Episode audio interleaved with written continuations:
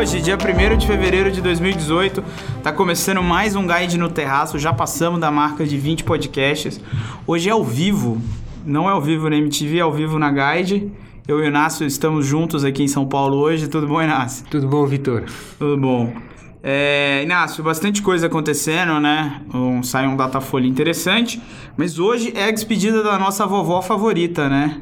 Janet uhum. Yellen está entregando a sua cadeira no Fed, será, será é, substituída pelo Jerome Powell. Cinco anos de Janet Yellen, né? Qua, quase cinco, né? Ela entrou em outubro de 2013, está saindo agora em janeiro de 2018. Substituiu o Ben Bernanke. É, o que a Yellen tem de cabelo, o Bernanke tinha de barba.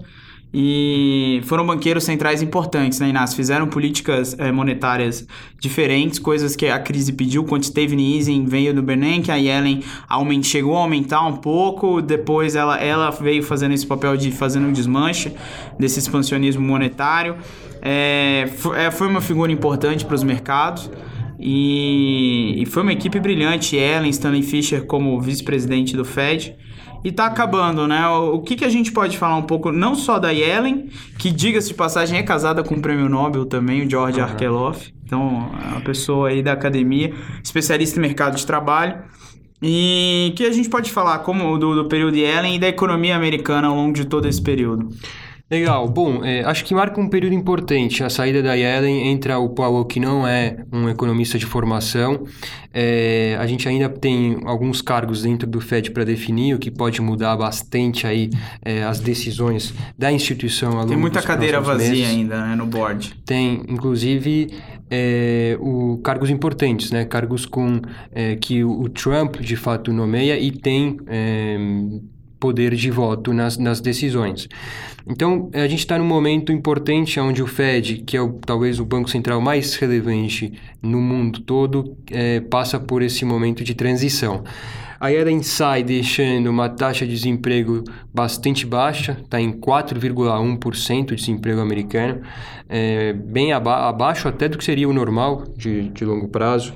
É, mercados é, exuberantes, vamos falar assim, então mercados acionários, é, o S&P sobe ao redor de 40% em dois anos, é, mercados indo muito bem, também produto de taxas de juros que seguem baixas. Então agora fica a lição de casa, depois dessa gestão bastante bem sucedida, a gente poderia ver assim a gestão da Yellen, é, fica a lição de casa para o Powell, que é quem substitui agora a Yellen. É, primeiro, o desafio, por talvez não ser um economista de formação, tem que lidar com uma equipe de economistas é, e, por sua vez, decidir o que fazer com juros, é, e também começar a subir juros, ou, melhor dito, continuar subindo juros. Provavelmente em março o Fed sobe juros é, isso está já precificado pelo mercado, está praticamente 100% de probabilidade que o mercado atribui a isso. É, agora, depois disso, tem provavelmente duas elevações adicionais ao longo do ano, mas isso já não está precificado pelo mercado. Então, acho que a tarefa agora é um momento importante, o Banco Central volta ao normal, com taxas de juros um pouco mais altas e fica a, a tarefa para o Paulo, né? Enquanto algumas coisas vão embora, outras estão chegando, esse ano tem eleição. Provavelmente quem pode dar tchau em breve é o ex-presidente Lula. tchau da, da liberdade. Pode ser que ele seja preso. Mas, Inácio, o Datafolha que saiu hoje, né, bastante interessante. 43% da população acredita que o Lula será candidato. Não será candidato. Ou seja, menos da metade da população acredita que o Lula vai estar fora da disputa. Ou seja, a outra metade acredita que ele é um candidato. É, é, eu acho que o Datafolha que saiu essa semana traz é, dados importantes, principalmente porque é uma pesquisa que aconteceu pós-julgamento é, do TRF4. É, eu acho que fica claro que ainda parte da população ainda não está ciente daquilo que tem acontecido, ou provavelmente da dificuldade que o PT vai ter em manter o Lula como um candidato. É, parece nesse momento bastante improvável que isso aconteça e aí teria que partir para um plano B. Nas pesquisas, esse plano B está é, pouco é, com pouca força. A gente tem os candidatos que poderiam substituir o Lula no PT ainda com baixa intenção de voto se a, a eleição fosse hoje. É, por outro lado, acho que a, é, se o Lula sai da disputa, o que o Datafolha coloca, e acho que aí sim é bastante relevante, é que nomes de é, centro, vamos dizer assim, começam a ganhar um pouco mais de força. É, apareceu o Hulk novamente é, de forma relevante, isso repercutiu muito na mídia. O Hulk, por enquanto, que não tem um partido, então ele não está afiliado, ele precisaria fazer isso até o dia 7 de abril, essa é uma data importante. Então o Hulk pode postergar ao máximo, mas ele tem até o dia 7 que se filiar a um partido. Então acho que as negociações nos bastidores depois do Datafolha podem se intensificar. É, e aí o terceiro ponto que eu acho que é relevante, que o Bolsonaro, embora siga na liderança, na ausência do Lula, ele parou de crescer nas pesquisas. Ele está um pouco mais estacionado. É, pode ser que ele já tenha atingido, esteja próximo aí do seu teto. É, acho que esse é um ponto a se monitorar. É, é difícil avaliar com tantos meses de antecedência, é, afinal, esses dados são se a eleição fosse hoje, mas ela não é. É, mas acho que esses três pontos são, são relevantes. A população ainda não está tão ciente assim do que tem acontecido com Lula e parece ser bastante provável que ele seja um candidato, e o PT não tem um plano B é, bastante robusto ainda. Segundo, candidatos de centro já vão ganhando um pouco mais de expressão e devem continuar ganhando expressão, e o terceiro é a gente ainda é, vê o, o Bolsonaro possivelmente chegando num teto. Bom, o Bolsonaro chega num teto é boa notícia para os mercados, até porque o Bolsonaro é um sujeito um tanto quanto difícil de se ler quando é questão da economia.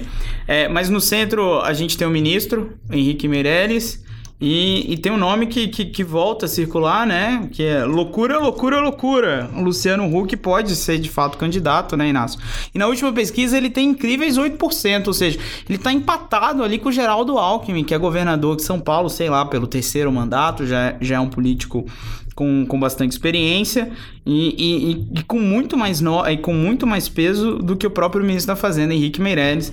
Uhum. E, e, possivelmente o, seria o Hulk o, o, o, o, o nome de o nome centro que pode levar à eleição?